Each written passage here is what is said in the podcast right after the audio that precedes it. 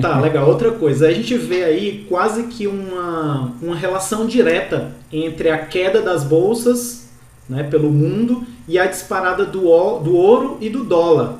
Por que, que isso se dá? Por que, que né, tá, tá vendo, enquanto a bolsa cai, ouro e dólar estão batendo suas máximas históricas aí? Fala um pouco pra gente sobre isso.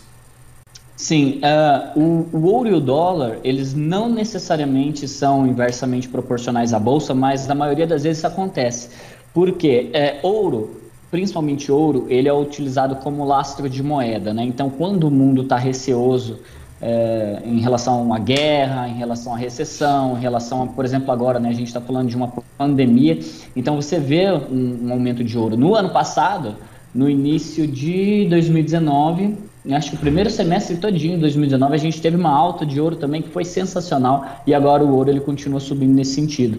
Então sempre que houver medo né, de, de, recessão, seja o que for, de queda de ativos, mesmo em renda fixa, né, porque é, quando a gente fala de renda fixa, a gente está falando de empresas ou de bancos ou do próprio governo, né, e eles estão incluídos na jogada. É claro que eles têm uma dinâmica bem mais tranquila pela vinculação com a taxa de juros, né, vigente de cada país, do que, por exemplo, com a renda variável, que aí é preço de mercado, oferta e demanda pura, né.